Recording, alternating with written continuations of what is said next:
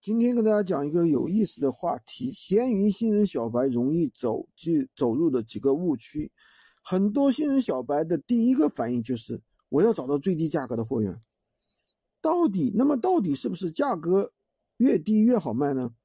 很多人啊干项目都是期待值过高，最终失败告终。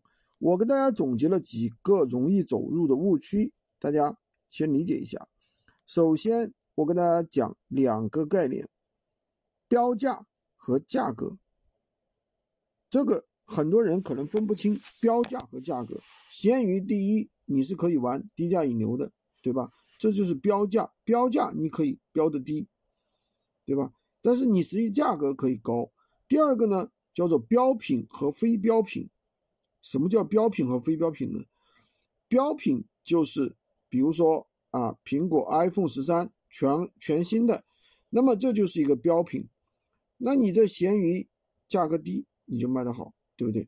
当然也不是说绝对的价格低，价格最低只有价格最低那个卖得出去，这个也不是绝对的。为什么？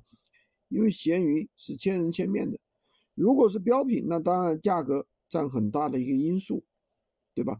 但是呢，这个为什么我也不我说也不是绝对的呢？你可以做一些价格，做一些打造啊。对不对？做一些价格打造，让别人觉得你的更靠谱，你的售后更好，对吧？那有可能你是专门店。我们曾经就有一个学员，他卖那个吸尘器，他卖的价格比别人高，他一样能卖得出去。那为什么呢？就是因为他打造了自己的个人 IP，让别人觉得他是吸尘器厂家，对不对？其实他的价格比别人高。第二个呢，就是我们的一些非标品，比如说二手的东西。对吧？比如说我们一些没有品牌的东西，它这个就是非标品，本身就没有价格标准的，没有官方定价，对吧？所以说这些产品的爆就是由什么原因构成的呢？你的主图、标题、文案、价格，对吧？这都是有关系的。那我们就可以把我们的几个要素、七要素优化到最高。对吧？那我们做闲鱼肯定是要赚钱的，不可能是怎么样去去用用最低价格搞一点，对不对？加一点去卖，这是不现实的。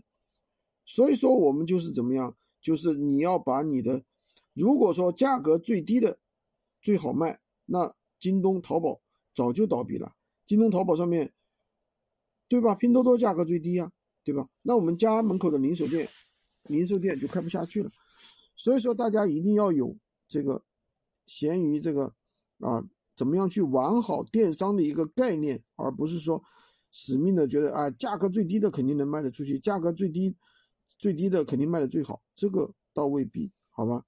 喜欢军哥的可以关注我，订阅我的专辑，当然也可以加我的微，在我头像旁边获取闲鱼快速上手笔记，也可以加入我们的训练营，快速学习，快速赚钱。